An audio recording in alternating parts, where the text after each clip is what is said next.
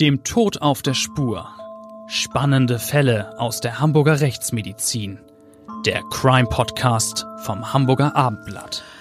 Moin und herzlich willkommen. Schön, dass Sie wieder zu unserem Podcast eingeschaltet haben. Mein Name ist Bettina Mittelacher. Ich bin Gerichtsreporterin beim Hamburger Abendblatt. Und natürlich ist wieder Klaus Püschel dabei, versierter und international erfahrener Rechtsmediziner. Er gehörte ja gewissermaßen zum Inventar. Na, Bettina, du spielst wohl auf mein gesetztes Alter an. Immerhin bin ich ja inzwischen Seniorprofessor. Ja, ähm, ich fürchte, vor unserem heutigen Thema müssen wir unsere Zuhörer ein bisschen warnen. Nicht umsonst haben wir rund 50 Folgen lang gewartet, bis wir uns nun diesem besonderen Fall widmen. Denn was wir heute erzählen wollen, ist wirklich nur schwer zu ertragen. Für die Zuschauer wird es schwierig werden und äh, ich denke ebenso für uns.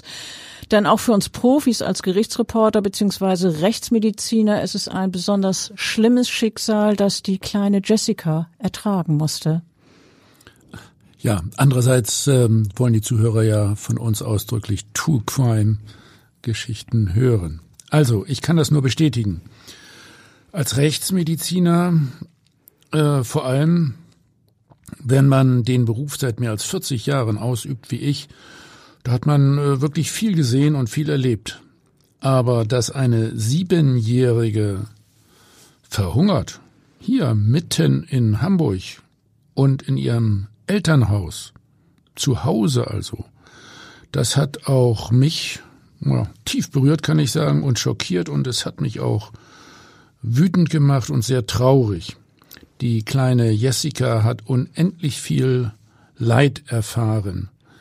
Wir haben diesen ungewöhnlichen Fall äh, auch in unserem True Crime äh, Buch äh, publiziert. Tote Lügen nicht äh, heißt dies Buch und darin finden sich auch noch eine ganze Reihe anderer sehr spannender Geschichten.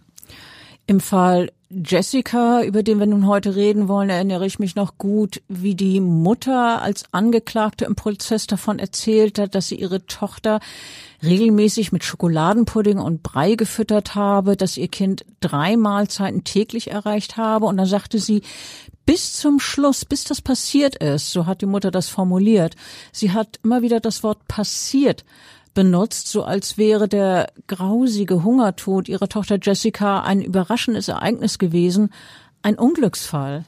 Das, was du eben dargestellt hast, das halte ich ehrlich gesagt für blanken Hohn. Das äh, war, wie ich finde, Mord. So hat es ja auch das Gericht klassifiziert später. Der Tod der Siebenjährigen wurde ausgelöst durch Vernachlässigung und Mangel an Nahrung und Flüssigkeit. Das war die Ursache für das Sterben und dahinter standen Grausamkeit und Hass.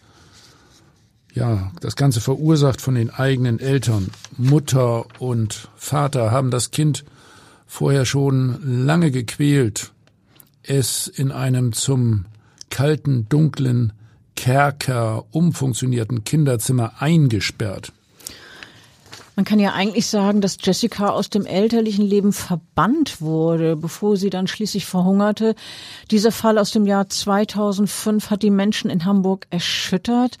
Wie ist es möglich, dass ein solches Drama, ein solches Verbrechen in dieser Stadt geschehen kann, bei dem ein Kind an elterlicher Vernachlässigung unvorstellbaren Ausmaße stirbt? Eigentlich gibt es dafür nur ein Wort. Ja, unfassbar. Es ist ein Fall, der ja viele Grenzen sprengt. Das Erstaunliche war für mich, dass äh, ein Kind über einen sehr langen Zeitraum vollkommen abgeschottet wird, immer mehr aus dem Bewusstsein seines Umfeldes gerät, gewissermaßen verschwindet, unsichtbar wird und schließlich einfach weg ist. Jessica wurde gehalten schlimmer als ein Tier. Die Eltern haben, so die Diktion des Gerichtes, grausam gehandelt. Das äh, Schwurgericht hat dies später äh, eindeutig festgestellt und Mutter und Vater von Jessica deswegen auch äh, wegen Mordes jeweils zu lebenslanger Haft verurteilt. Dem äh, kann ich auch aus Sicht des Rechtsmediziners, ja, und ehrlich gesagt irgendwie auch aus Sicht des Vaters und Großvaters nur zustimmen. Es war in der Tat grausam, was diesem Kind angetan wurde.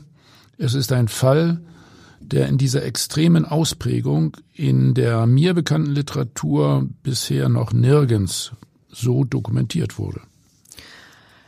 Also es war der Morgen des 1. März 2005, als ein Notruf aus der Wohnung der Familie in Hamburg-Jenfeld bei der Polizei eingeht. Am Apparat ist Jessicas Vater und er sagt bei diesem Notruf, unsere Tochter ist die Nacht entschlafen, die ist tot. Wenige Minuten vorher hat die Mutter nach dem Kind geschaut und festgestellt, dass es nicht mehr lebt und äh, sie hat das ihrem Mann mit den Worten mitgeteilt, Zicke ist tot.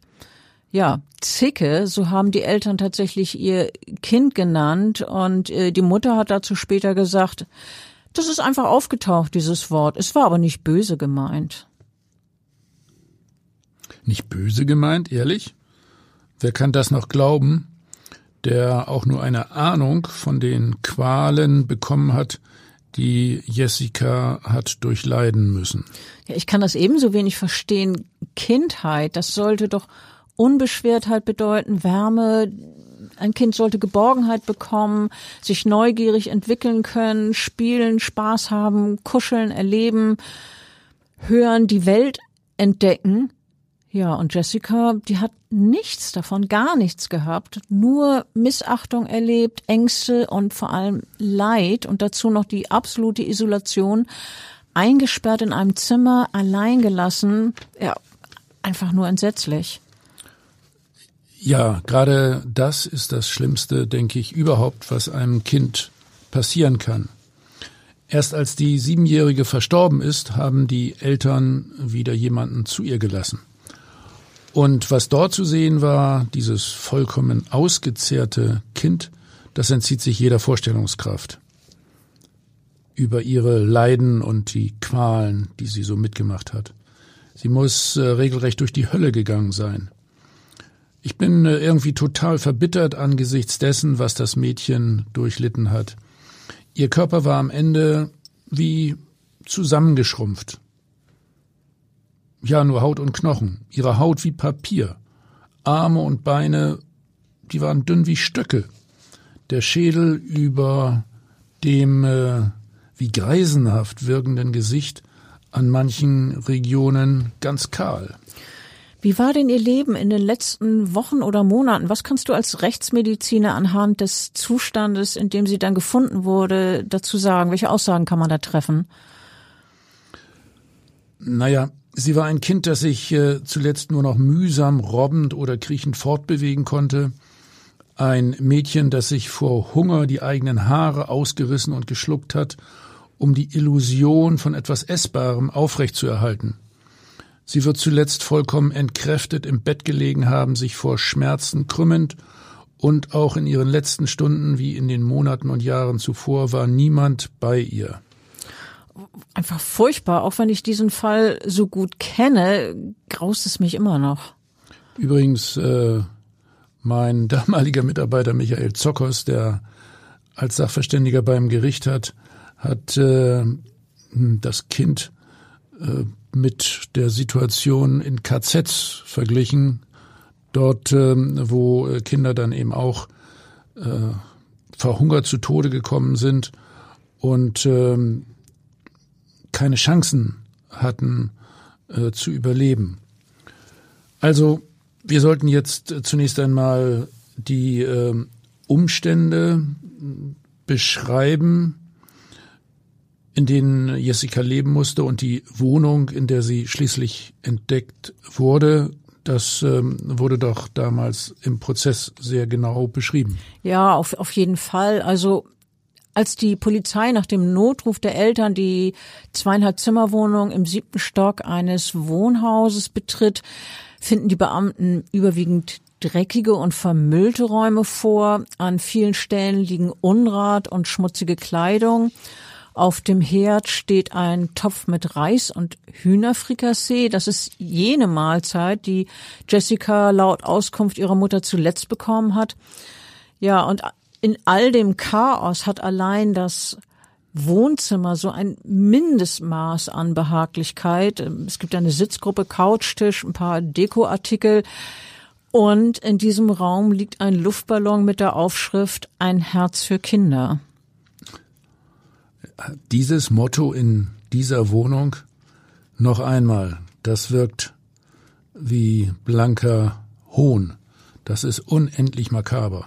Da hast du so recht. Und es geht ja noch weiter. Im Wohnzimmer sitzt der Kater der Familie, gesund und wohlgenährt, so ein bisschen wie der fleischgewordene Gegenpol zu der vernachlässigten Jessica. In einem Kühlschrank stehen mehrere Dosen Katzenfutter. Neben der Eingangstür hat das Tier eine Schüssel mit Katzenfressen und sein Katzenklo. Also alles picobello für das Tier. Ja, Essen, Toilette, Behaglichkeit, Nähe zu dem Ehepaar. Ja, dass die Katze versorgt. Aber all dies hat ihr Kind, die Jessica, im Gegensatz zu dem Haustier nicht. Sie wird viel, viel schlechter gehalten, als man das mit Haustüren überhaupt jemals tun würde. Ja, also man mag sich das eigentlich gar nicht vorstellen. Leider ist es ja wahr. Ihr Zimmer liegt am Ende des Flures. Die, äh, der Schlüssel ist von, steckt von außen. Sie ist immer eingeschlossen worden. Der Schlüssel ist mit einem Gummiband fixiert worden.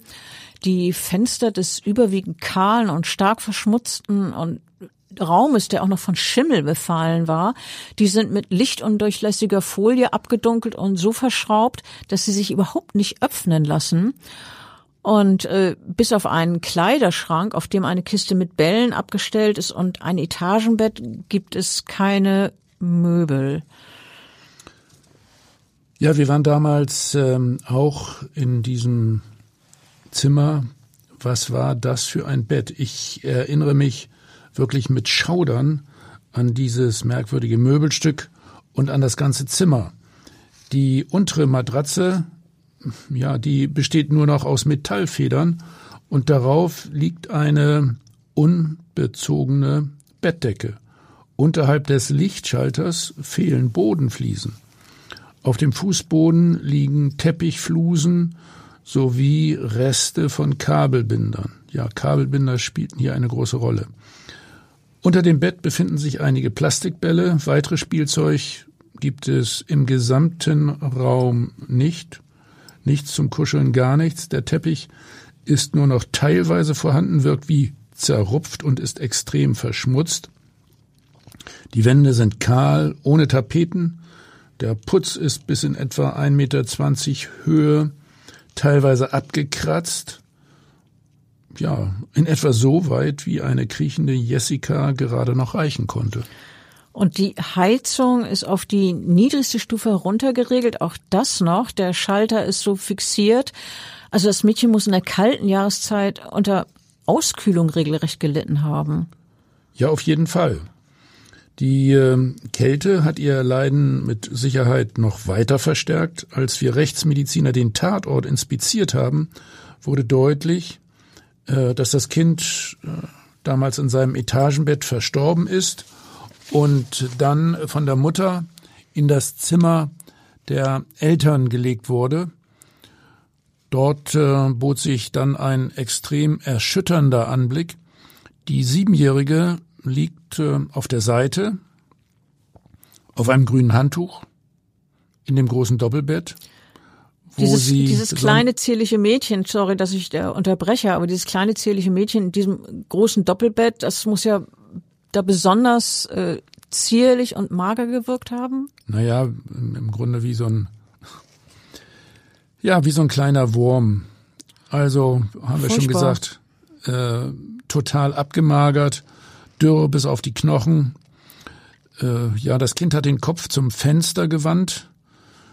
Die Haare das ist auch ein Anblick, den ich nicht vergessen werde. Die Haare waren ganz kurz, dünn, schütter. Dann auch ein ganz, ganz dünner Arm, ein Ärmchen hinter dem Rücken, der andere vor dem Bauch. Äh, die beiden total knochigen Beine leicht angewinkelt. Der gesamte Raum ist auch hier sehr schmutzig. In der Wohnung äh, liegen dann andererseits Kinderschuhe, die wie neu wirken sowie eine Kinderregenjacke, die ebenfalls unbenutzt wirkt. Das Kind hat das vermutlich nie angehabt. Ja, ja, ich wollte gerade sagen, wie soll das auch anders sein? Unbenutzt wie neu. Du hast es eben erwähnt. Äh, Jessica hat vermutlich seit Jahren ihr Verlies nicht verlassen dürfen. Nach draußen an die frische Luft kam sie wohl nur in der frühesten Phase ihrer Kindheit. Ja, äh, du hast vorhin angefangen, äh, Jessica in dem Bett zu beschreiben. Wie ging's weiter? Die äh, Halterungen der Latzhose, die Jessica zum Zeitpunkt ihres Todes trägt, sind mit Kabelbindern fixiert. Ja, wieder Kabelbinder. Sie trägt ein grünes T-Shirt. Auch ihr Body, den sie unter der Latzhose anhat, ist mit einem Knoten verschlossen und mit Kabelbindern festgeschnürt. Also diese Kleidungsstücke, die schlotterten geradezu um den dünnen Körper. Ja, du hast jetzt mehrfach diese Kabelbinder erwähnt. Das muss man sich mal vorstellen. Das sind ja eigentlich Utensilien aus dem Baumarkt, mit denen Dinge eben wie Kabel zusammengeschnürt werden. Und hier haben die Eltern diese Kunststoffschnüre an ihrer Tochter benutzt. Ja, genau so ist das. Unter dem Body trägt das kleine Mädchen dann noch ähm, extrem verschmutzte Windeln äh, schon in bekleidetem Zustand ist auch für Laien offensichtlich, dass dieses Kind über Monate unter extremer Unterernährung gelitten haben muss. Sie ist nur noch Haut und Knochen. Das war jetzt der erste Eindruck beim Auffinden der Toten. Wie ging es dann mit den Untersuchungen und den Befunden der Rechtsmedizin weiter? Ja, wir haben das Kind dann ähm, wie üblich im Institut für Rechtsmedizin einer äußeren Leichenschau äh, unterzogen und dann die Obduktion durchgeführt. Und dabei wurde weiter deutlich, wie massiv die Vernachlässigung und die Mangelernährung war. Der Körper zeigte einen extremen Grad an Austrocknung, das kommt eben noch dazu. Also Hautfalten äh, blieben dauerhaft stehen, Unterhautfettgewebe war praktisch nicht mehr vorhanden. Die Wangen waren tief eingefallen. Ja, dazu dann von uns der Ausdruck Greisengesicht. Die Siebenjährige zeigte darüber hinaus entsprechend ihrer extremen Lebensumstände und dieses äh, dauernden Eingesperrtseins weitere körperliche Veränderungen. Äh, Welche waren das? Äh, naja, die äh, inneren äh, Organe waren äh, weitgehend zurückgebildet. Sie hatten äh, stark an Gewicht verloren und ähm, äh, die Darmschleimhaut war, war bräunlich verändert durch Pigmentablagerungen. Das Mädchen litt dann an starker, ja, an, an starkem Knochenschwund, Osteoporose Sie hatte eine weitestgehend verkümmerte Muskulatur und äh, die Knochen waren so brüchig wie bei ganz alten Menschen. Das Kind hatte erkennbar auch einen extremen Vitamin D-Mangel. Das haben wir auch gemessen. Solche Knochen äh, ohne ja, Kalkeinlagerung und äh, ohne Vitamin D-Wirkung halten einer Belastung wie beim aufrechten Gehen dann überhaupt nicht mehr stand. Ähm, andererseits haben wir festgestellt, dass äh, die Beine des Kindes äh, nicht weitergehend verformt waren. Welche Rückschlüsse habt ihr daraus ja, gezogen? Ja, Schlussfolgerung ganz eindeutig.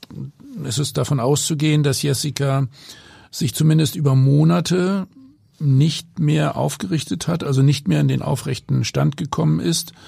Äh, sie ist dann natürlich auch nicht mehr gegangen oder gelaufen. Sie äh, hat sich bestenfalls noch kriechend fortbewegt. Wieso wurde ihr das dann alles angetan, dieses Leid, das sie durchleben musste? Man fragt sich, was mit den Eltern los war. Und man fragt sich, was einige Jahre zuvor geschehen sein muss im Leben der Mutter und des Vaters. Also Zeit, ihr Kind zu versorgen, hätten sie jedenfalls mehr als genug gehabt. Die 36 Jahre alte Mutter hat nie einen Beruf erlernt und der 49 Jahre alte Vater, ein gelernter Maler, ist seit längerem arbeitslos. Äh, bis etwa Mitte 2000, also Mitte des Jahres 2000, haben sich beide um ihr drei Jahre zuvor geborenes Kind ganz offensichtlich angemessen gekümmert. Also jedenfalls gibt es aus der Zeit Fotos, die dokumentieren, dass Jessica ausreichend ernährt worden ist und sich altersgerecht entwickelt hat. Das Mädchen kann sitzen, das sieht man auf den Fotos, stehen und wohl auch einige Schritte gehen. Ähm, auf Fotos ist zu sehen, dass sie in einer Karre ausgefahren wird und Spielzeug hat. Ja, ja aber andererseits, wie, wie, wie kam es dann äh, zu, zu dieser Veränderung, diesem ausgeprägten Bruch äh, tatsächlich? Was ist da passiert? Was, was war Besonderes los in der Familie?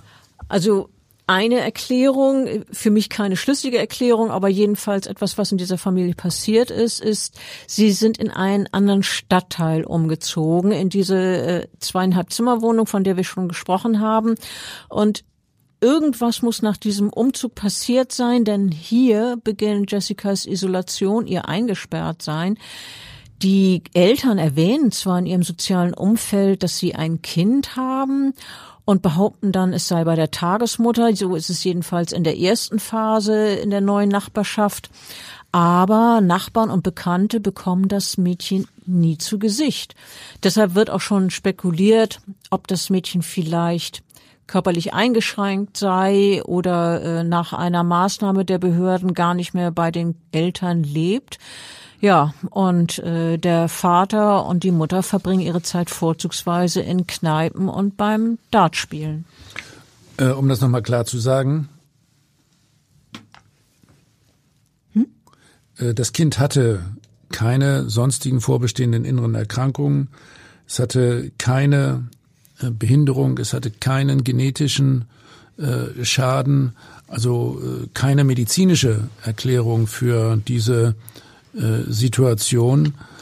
Ähm, man, man fragt sich einfach ja immer wieder neu, ähm, warum haben die Eltern dann äh, schließlich so lange ihr Kind in diesem Zimmer eingesperrt? Was war da los?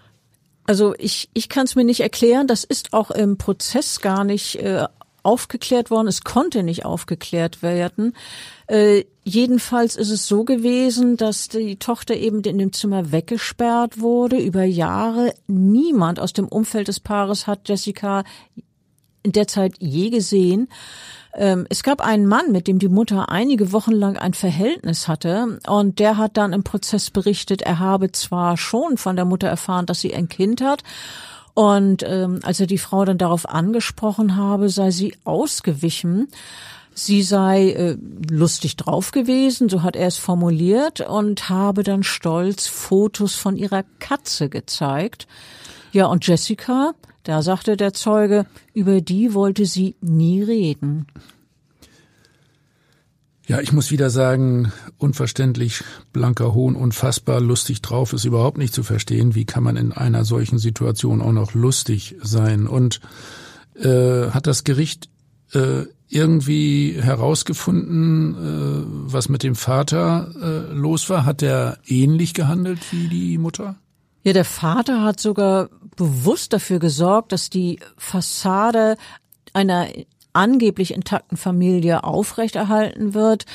Ähm, er hatte im Jahr 2004 eine Aushilfsarbeit als Maler und in der Zeit hat er voller Stolz von seiner Tochter erzählt und dass sie eingeschult worden sei. Dem war überhaupt nicht so. Wie gesagt, Jessica fristete ihr, ihr furchtbares Dasein in diesem Kerker. Ähm, der Vater hat auch bei seinen Arbeitskollegen ein paar Mal darum gebeten, früher Feierabend machen zu können, angeblich, um die Tochter von der Schule abzuholen. Und dann bekommt er noch einen ausgemusterten Computer geschenkt, von dem er sagt, er wolle ihn für Jessica nutzen. Ja, völlig verkehrte Welt. Nichts davon ist wahr. Nein, überhaupt nichts. Denn tatsächlich ist ja die Siebenjährige zu diesem Zeitpunkt schon seit Jahren nicht mehr aus der Wohnung rausgekommen. Und äh, auch als sie am 1. August 2004 schulpflichtig wird, gelingt es den Eltern, ihr Kind weiterhin zu isolieren und einzusperren. Zwar bekommen sie einen Brief von der Schule mit der Aufforderung, Jessica zum Unterricht anzumelden, Als sie dies nicht tun und auch auf mehrere weitere Schreiben nicht reagieren, meldet der Schulleiter diese Verweigerung der Schulbehörde. Staatliche Mitarbeiter klingeln an drei unterschiedlichen Tagen an der Wohnung, ohne dass die Eltern öffnen. Äh, und äh, hat man nichts weiter äh, unternommen? Also ich, ich verstehe das nicht angesichts der, der Ordnung, die so normalerweise bei den Behörden äh, herrscht und der Bürokratie.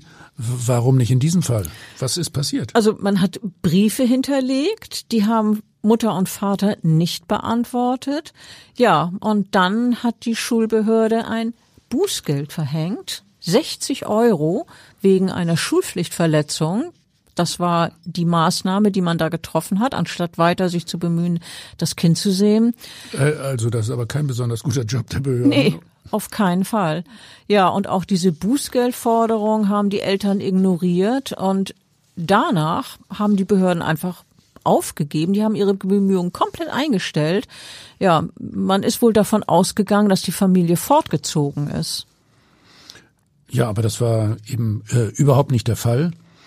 Äh, Jessica ist nun äh, vollständig aus jeglichem sozialen Umfeld entfernt verschwunden, gleichsam unsichtbar. Sie wird vernachlässigt, ist in ihrem Zimmer eingesperrt, äh, immer wieder über längere Zeit ohne ja, jegliche Nahrung und ohne Flüssigkeit und äh, ohne sich angemessen bewegen zu können, ohne, ohne frische Luft und über lange Phasen in einem viel zu kalten Raum im Dunkeln. Und abgesehen von den Momenten, in denen die Tür geöffnet wird, ja, immer in weitestgehender Finsternis gefangen, wie das ja auch in, in schlimmen Folterszenarien beschrieben wird, so mit diesem Leben im Dunkeln. Sie ist äh, auch ohne jede Ansprache als kleines Kind, also ohne Beschäftigung und ohne menschliche Beziehung, ganz zu schweigen von Zuwendung und Zärtlichkeit. Also so eine Vernachlässigung wirkt sich natürlich nicht nur auf den Körper, sondern auch insgesamt auf die Entwicklung aus, oder? Ja, du sagst es, äh, es liegt auf der Hand, dass Kinder, die derartig isoliert sind, äh, sich nicht einmal ansatzweise altersgerecht äh, körperlich und geistig entwickeln können. Im Gegenteil, diese Kinder entwickeln sich zurück, ihr Sprachvermögen lässt nach und ähm, ich äh, gehe davon aus, neben Jessicas seelischen Leiden werden ihre körperlichen Qualen immer schlimmer, ja durch Entkräftung, dauerhaften Hunger und Durst. Wenn man das Ende so sieht, dann kann man schlussfolgern, dass das mindestens über Monate so gegangen sein muss, lange Zeit bevor das Kind dann endlich starb. Die Eltern der Siebenjährigen kommen dann in Untersuchungshaft. Später wird Anklage gegen sie erhoben. Der Prozess hat dann im November 2005 vor dem Hamburger Schwurgericht begonnen. Die Staatsanwaltschaft wirft der Mutter und dem Vater Mord durch Unterlassen vor, sowie Misshandlung von Schutzbefohlenen. In der Anklage heißt es dann unter anderem, Jessica sei so sehr vernachlässigt worden, dass sie an Kleinwuchs litt. Die Eltern hätten den Tod nicht nur in Kauf genommen, sondern sie hätten sogar noch etwas unternommen, um ihn herbeizuführen. Ja, da spielte noch äh, ein gefährliches Stromkabel eine gewisse Rolle. Das wurde im Zimmer des Mädchens äh, ebenfalls entdeckt. Ja, genau. In der Anklage hieß es nämlich, der Vater habe in Jessicas Zimmer ein solches Stromkabel installiert. Äh, der Staatsanwalt äh, sagte zu, Proze zu Prozessbeginn dazu in der Anklageverlesung, sie erwarteten, dass das Mädchen den Draht berühren und an einem Stromschlag sterben wird. So ist es da ausgeführt worden. Gestützt wurde dieser Vorwurf durch das Gutachten eines Sachverständigen und im Verfahren, das ich ja sehr intensiv beobachtet habe, sagte dieser Experte dann, es habe einen Draht gegeben, der die Netzspannung von 220 Volt hatte und dann sagte dieser Gutachter, ich zitiere, Sinn machte dieser Draht nicht, er war menschengefährdend. Das war meiner Meinung nach eine absichtlich konstruierte Stromfalle. Ein siebenjähriges Mädchen hätte geringe Chancen gehabt, einen solchen Stromschlag zu überlegen. Überleben, so hat der Sachverständige das formuliert. Ja, irgendwie fragt man sich, ähm, was äh, die Eltern hiermit bezweckt haben, ob sie dann einen Unfall vortäuschen wollten, um sich des Mädchens zu entledigen. Also so erkläre ich mir das, ja. Hm, ja, du hast das Gerichtsverfahren ja als Prozessbeobachterin im Wesentlichen miterlebt. Du hast mir auch ein paar Mal davon erzählt und äh, gesagt, das wäre für dich ganz besonders schlimm gewesen. Naja, äh, rational, wie, wie haben die Angeklagten denn nun gewirkt? Welchen Eindruck äh, machten sie nach außen? Also von einer Stromfalle, wie es ihnen unter anderem vorgeworfen wurde, wollten sie nichts gewusst haben. Aber äh, ich würde gerne erstmal vom Prozessauftakt erzählen ich habe erlebt, wie die angeklagte Mutter in den Gerichtssaal gehuscht kam. Die hatte ein Shirt an mit Kapuze und diese Kapuze war tief ins Gesicht gezogen. Und äh, mir ist aufgefallen, ich konnte das von meinem Platz sehr gut beobachten, dass sie ihren Mann überhaupt nicht angeguckt hat. Äh, da mag dahinter gesteckt haben, dass sie äh, dazu den Kopf so ein bisschen zur Seite hätte drehen müssen und dann hätte das Publikum, das im Wesentlichen hinter ihr saß, ich habe praktisch seitlich von ihr gesessen, aber die meisten saßen hinter ihr, die hätten dann ihr Gesicht sehen können.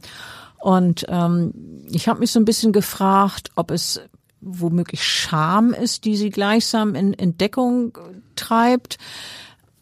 Die Mutter war außerdem auffallend bleich. Sie hat geschluchzt. Ähm, inwieweit man das jetzt ernst nehmen und als wirklich als äh, Trauer oder ähm, schlechtes Gewissen ansehen muss, bleibt dahingestellt. Ja, die Hände waren nervös, aber die hat sie die ganze Zeit verschränkt gehalten. Sie hat eigentlich eigentlich kaum gerührt in dieser ganzen Zeit. Das war immer so eine so eine bestimmte Haltung, die sie eingenommen hat und so blieb sie dann reglos sitzen. Naja, äh, möglicherweise hat sie ja auch schon im, im Gedanken an das äh, Urteil geweint, was ihr bevorsteht und ja. äh, an die lange Haftstrafe, die das Gericht dann verhängt hat. Ja, Selbstmitleid könnte tatsächlich dabei gewesen sein. Ja, und wie war das mit Jessicas Vater? Wie hat der auf dich gewirkt? Ne, der Vater äh, war ein eher schmächtiger Mann mit grauen, schütteren Haaren und, und Zopf. Also auffällig war, dass er die ganze Zeit über ins Leere zu blicken schien. Ja, also sein Gesicht wirkte wirklich komplett ausdruckslos, äh, scheinbar geprägt von lebenslangem Desinteresse. Ähm, ein, er ist von einem Psychiater begutachtet worden und dieser Sachverständige hat über den äh, Vater von Jessica dann gesagt, er habe eine wenig durchsetzungsfähige Persönlichkeit, er sei gefühlsmäßig verarbeitet verarmt. Ja, das muss wohl auch so sein. Ja. Finde ich, wenn man das Kind Bestimmt. Und äh, dazu, also zu dieser gefühlsmäßigen Verarmung habe wohl auch sein jahrelanger Alkoholmissbrauch beigetragen. Aber der Sachverständige hat auch betont, der Vater ist voll schuldfähig. Er hat allerdings im Prozess, hat der Angeklagte keine Aussage gemacht. Also er hat sich nicht zu dem äh, Vorwurf geäußert. Seine Verteidigerin hat dazu gesagt, er schafft es schlichtweg nicht. Ja, aber andererseits, ich erinnere mich, bei der Polizei hatte der Vater doch noch Angaben gemacht, oder? Ja, ganz genau. Bei der polizeilichen Vernehmung hat Jessicas Vater noch erzählt, er habe seine Tochter zuletzt Ende 2004 oder Anfang 2005 zuletzt gesehen. Genauer konnte er das nicht sagen. Da habe er sehr wohl schon gesehen, dass sie dünn war. Und äh, dann hat er auch noch gesagt, er hätte sich mehr kümmern müssen. Wir haben beide gleich Schuld. Naja, damit, äh, damit meint er Jessicas Mutter und äh, sich selber. Hat's das Gericht auch so gesehen? Ja, also äh, das, die Rückschlüsse konnte man ziehen, dass er damit beide Elternteile gemeint hat. Bei der Polizei hat der Vater weiterhin erzählt, dass er äh, das letzte, was er von Jessica gehört hat, äh, sei gewesen, Ich zitiere, sie hat etwas gemeckert, aber ich bin nicht hingegangen.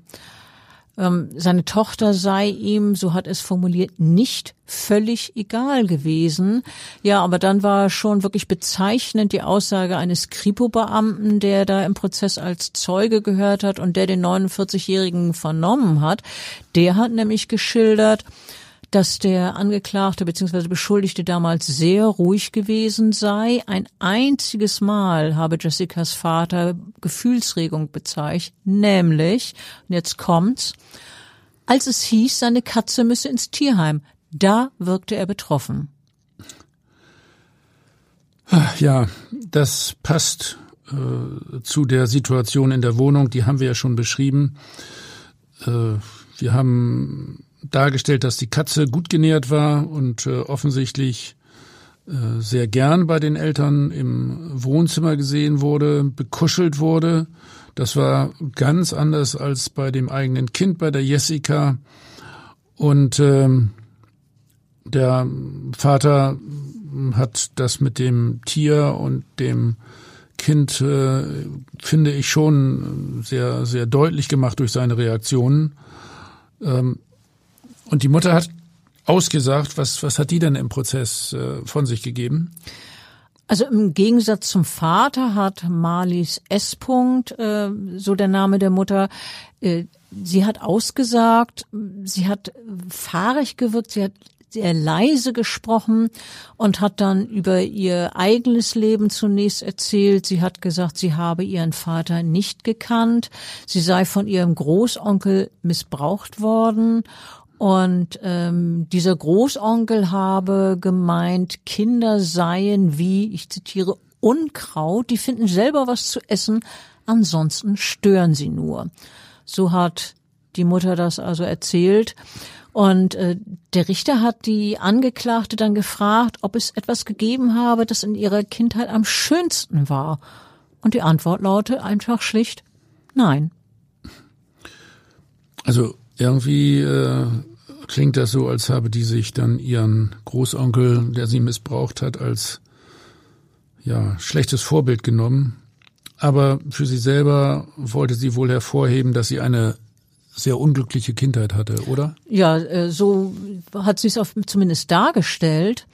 Ähm, obwohl sie nun äh, ganz offensichtlich ein äh, sehr, sehr gestörtes Verhältnis zu Kindern hat, von wegen Kinder seien wie Unkraut, so hat jetzt ja der Onkel zumindest gesagt, ähm, wird sie mit Anfang 20 selber Mutter, bekommt danach auch noch zwei weitere Kinder und ihr damaliger Partner, der auch im Prozess als Zeuge gehört wird, berichtet, sie habe schon damals die Kinder als Last empfunden und sich kaum um sie gekümmert.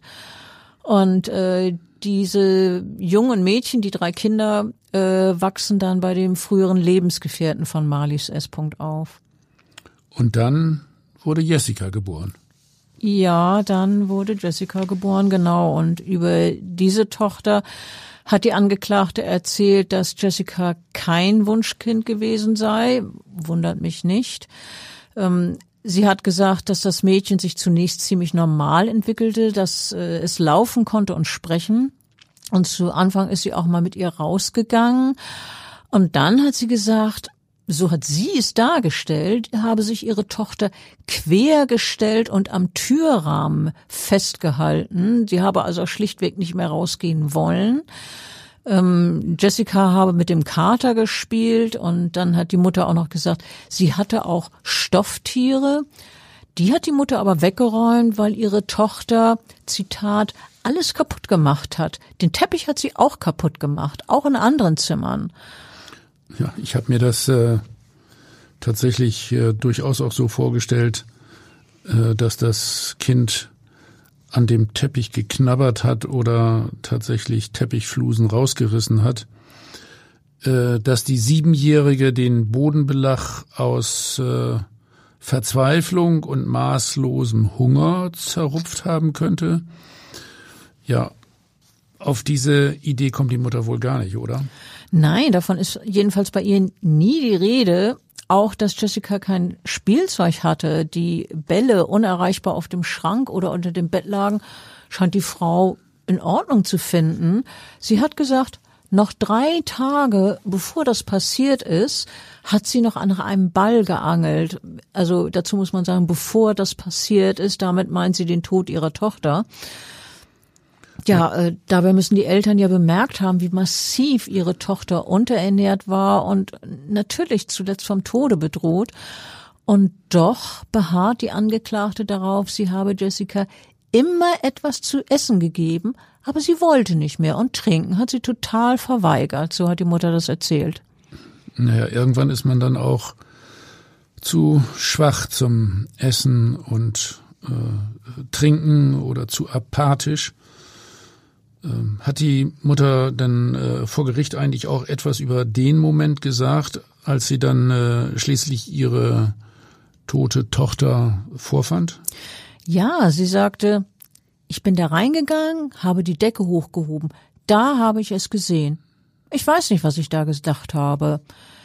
Ja, und der Vorsitzende Richter hat dann die Angeklagte gefragt, was sie ihrer Meinung nach äh, in Bezug auf ihre Tochter falsch gemacht habe. Und da hat sie tatsächlich gesagt, alles.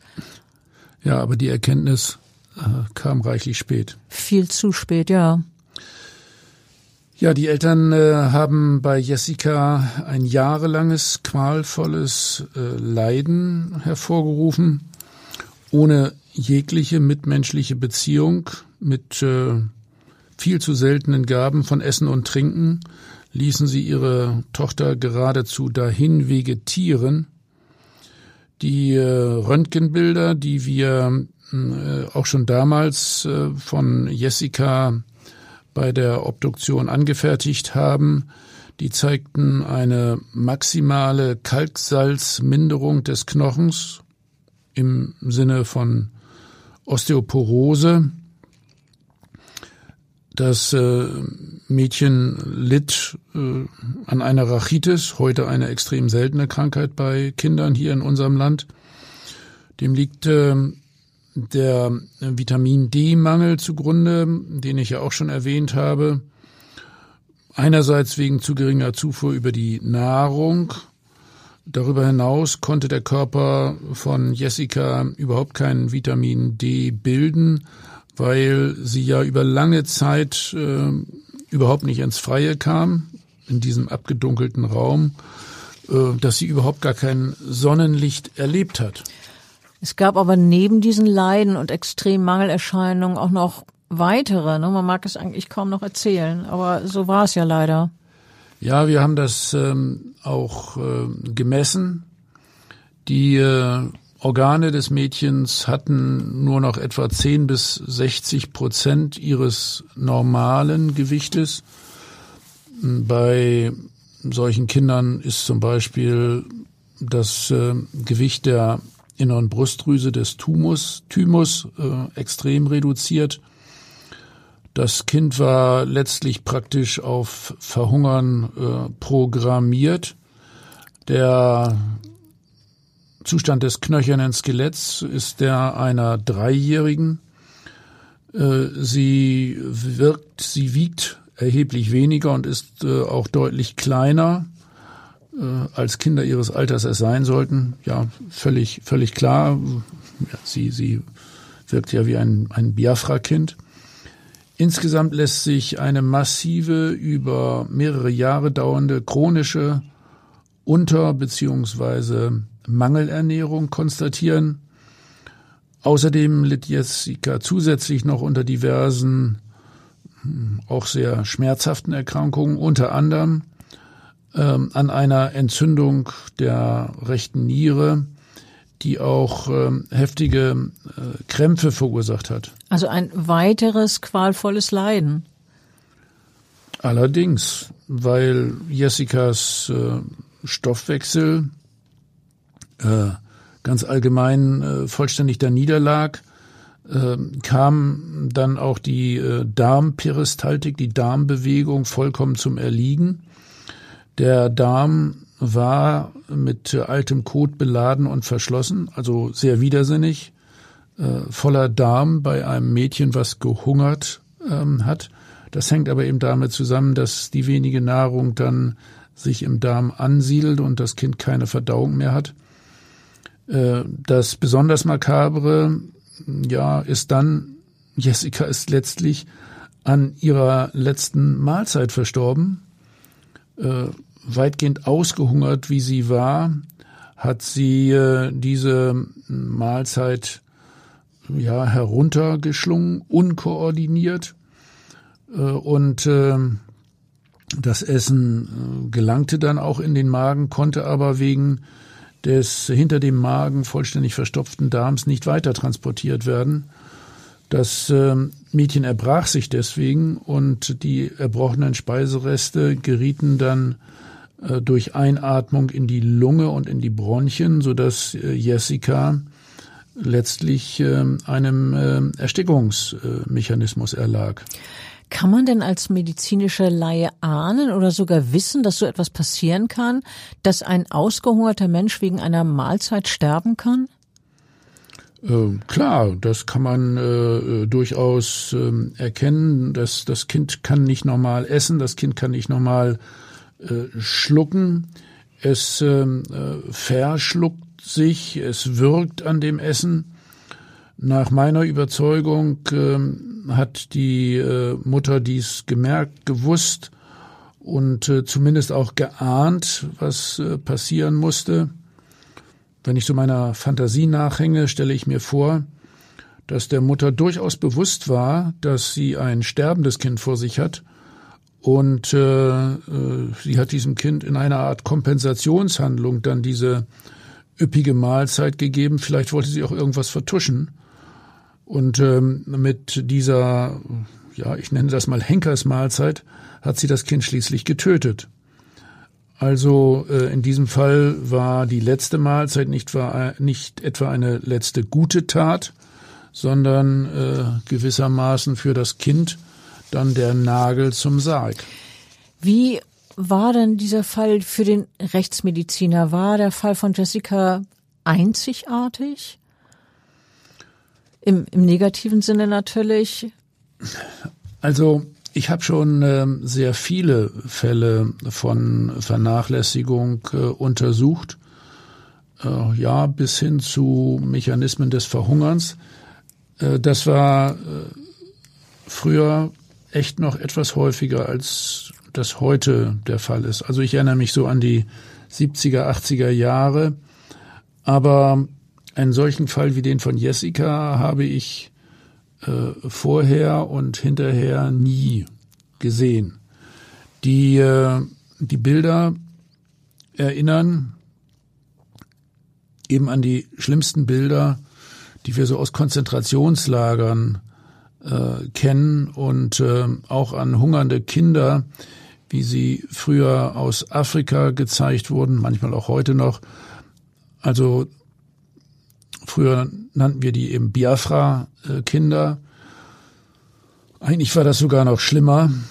Und äh, diesen, diesen bitteren Vergleich äh, mit den KZs und den völlig ausgehungerten Erwachsenen und vor allen Dingen auch Kindern, den hat dann äh, mein äh, damaliger Oberarzt Zockers im Prozess gebracht. Jedenfalls hat Jessica bis zum Schluss sicher furchtbar gelitten. Das hat sie äh, auch mitbekommen. Also die Eltern äh, haben sie äh, regelrecht äh, gequält und müssen das auch bemerkt haben, dass es der Schlo Tochter ganz schlecht ging. Mm, es war wirklich eine extrem brutale Vernachlässigung. Ja, gerade in Fällen, in denen schutzlose Kinder die Opfer sind und insbesondere bei einer derartigen sehr lange andauernden, quälenden Leidenszeit, da kochen doch die Emotionen bei vielen, oh, sorry, bei vielen Beobachtern hoch. Ja, das finde ich äh, auch verständlich. Auch ich bin verbittert, wütend über das, was Jessica angetan wurde. Äh, andererseits, äh, um das auch wieder zu sagen, als Sachverständiger muss ich natürlich kalt sein. Ich kann das auch trennen. Also äh, wenn ich äh, diese toten Kinder untersuche, dann äh, bin ich in gewisser Weise im Sektionssaal und bei der Leichenschau kühl bis ins Innerste. ich kann mir bei dem Ganzen auch durchaus dieses extreme Leiden irgendwie vorstellen als Rechtsmediziner, weil ich solche Situationen eben auch schon öfter gesehen, erlebt habe. Und äh, nochmal, das ist letztlich auch kein, äh, kein Einzelfall. Ich habe das schon äh, häufiger mal gesehen.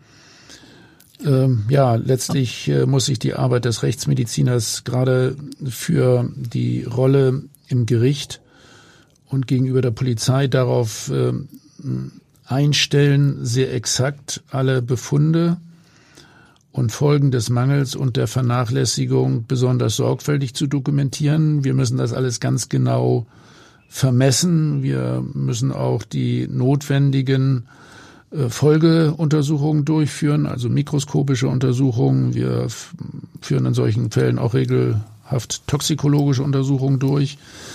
Alle möglichen bildgebenden Verfahren werden eingesetzt, um äh, diesen Mangelzustand letztlich objektiv für das Gericht darzustellen. Ja, und dass ihr so präzise äh, arbeiten müsst, ist ja vollkommen klar, denn eure Expertise ist ja ein wichtiger Baustein, damit später ein gerechtes Urteil gefunden werden kann. Hier im Fall Jessica war es so, dass am Ende der Beweisaufnahme der Staatsanwalt eine Verurteilung wegen Mordes fordert. Er sagt, die Angeklagten hätten gewusst, sagt er, dass es zum Äußersten kommt. Sie haben sich damit abgefunden und es in gewisser Weise auch gewollt. Der Staatsanwalt hat weiter gesagt, Eltern seien für ein Kind Schutzfiguren. Sie sind das Gesetz und von diesen Schutzfiguren hat Jessica nur Ablehnung erfahren. Der Umgang der Mutter mit Jessica sei von Hass und Rachegefühlen geleitet gewesen, sagte der Staatsanwalt. Und äh, letztlich sei das Kind getötet worden, Zitat, durch die Gleichgültigkeit des Vaters und die Unbarmherzigkeit der Mutter. Ja, dass der Staatsanwalt das in äh, dieser äh, harten äh, Art und Weise darstellt, äh, ja, das gehört ja auch zu seiner Rolle. Aber äh, das Gericht äh, hat es in seiner Urteilsverkündung dann auch ganz ähnlich formuliert. Ne? Ja, die, die haben das äh, tatsächlich ja, ähnlich formuliert. Ähm, das Gericht, du hattest es schon mal erwähnt, hat für beide Angeklagten eine lebenslange Freiheitsstrafe verhängt. Und äh, ich betone das nochmal, letztlich sind ja auch die Erkenntnisse aus der Rechtsmedizin maßgeblich entscheidend dafür gewesen, dass Jessicas Tod als grausam eingeschätzt wurde. Und äh, diese Grausamkeit war ja letztlich dann ein, ein, ein Grundstein dafür, dass äh, die Eltern tatsächlich wegen Mordes verurteilt worden sind. Vielleicht darf ich noch mal sagen, um dich hier kurz zu unterbrechen. Diesen Fall äh, haben wir damals, äh, denke ich, wirklich extrem sorgfältig dokumentiert. Also äh, ja, da spielten dann unsere Gefühlsregungen keine Rolle. Wir, wir haben wirklich äh, an dem Kind sämtliche Untersuchungsmethoden äh, durchgeführt, die äh, technisch möglich sind, um äh, das alles zu objektivieren. Das ist ja dann auch ge gewürdigt worden natürlich. Ähm, und der äh, Vorsitzende Richter hat in der mündlichen Urteilsbegründung gesagt, eine Handlung wie diese, so, äh, nämlich der, die Leiden der Jessica beziehungsweise das, was Jessica angetan wurde, eine Handlung wie diese übersteigt die Vorstellungskraft. Das Geschehene sei furchtbar und grausam, sagte der Richter. Zitat, die Katze bekam zu fressen, Jessica musste hungern. Die Katze konnte sich frei bewegen. Jessica war in einem modrigen Zimmer eingeschlossen. Der Raum sei wie ein Gefängnis gewesen, das Jessica nicht verlassen sollte und konnte. Das Gericht hat sich ja auch noch äh, recht ausführlich mit der Frage befasst, inwieweit die Mutter und der Vater der siebenjährigen wissen konnten, wissen mussten, gewusst haben, was sie Jessica antaten und ob sie ihren Tod wollten? Ja, der Vorsitzende Richter betonte, beide Angeklagten hätten gewusst, dass ihre Tochter nach dauerhafter grober Vernachlässigung unzureichender Versorgung sterben würde. Er sagte dann, es war ein schleichender Prozess, der zum Tode von Jessica führte. Die Angeklagten erkannten dies und haben es billigend in Kauf genommen. Zusätzlich zur körperlichen Vernachlässigung des Opfers sei mehr und mehr auch die seelische Qual für das Kind gekommen. Es handelte sich um, so hat er es gesagt, seelische Folter. Eine solche Tat macht auch ein Schwurgericht ratlos. Und äh, Jessicas Eltern haben nach Überzeugung des Gerichts, jetzt zitiere ich wieder, aus mitleidloser, gefühlloser und böswilliger Gesinnung gehandelt, weil sie ihr Leben bei Bekannten und beim Darts leben wollten. Der Fall Jessica hat dann auch ähm, äh, politische Folgen, logisch. Schon einen Monat nach dem Tod der Siebenjährigen, also im April 2005, setzt die hamburgische Bürgerschaft den Sonderausschuss vernachlässigte Kinder ein.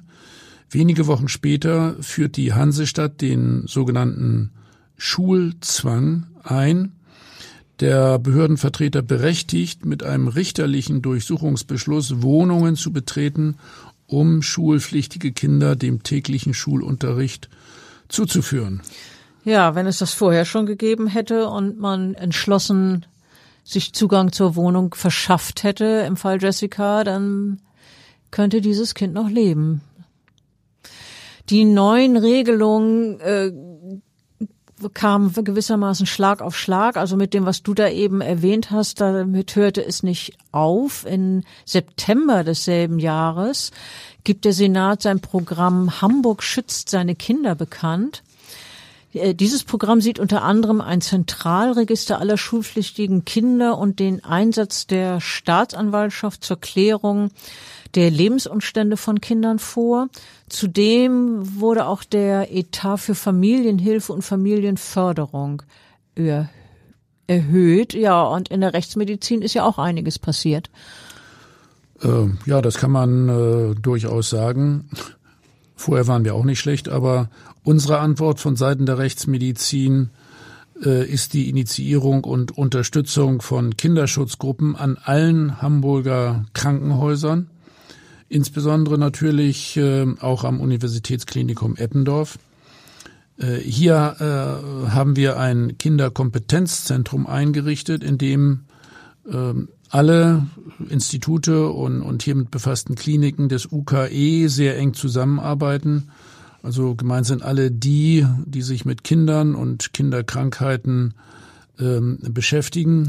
Also zum Beispiel die Kinderklinik, die Kinderradiologie, die Frauenklinik Unfallchirurgie, die Kinder- und äh, Jugendpsychiatrie und die Rechtsmedizin. Äh, wie ist das? Die Rechtsmediziner haben doch hier die organisatorische Leitung übernommen.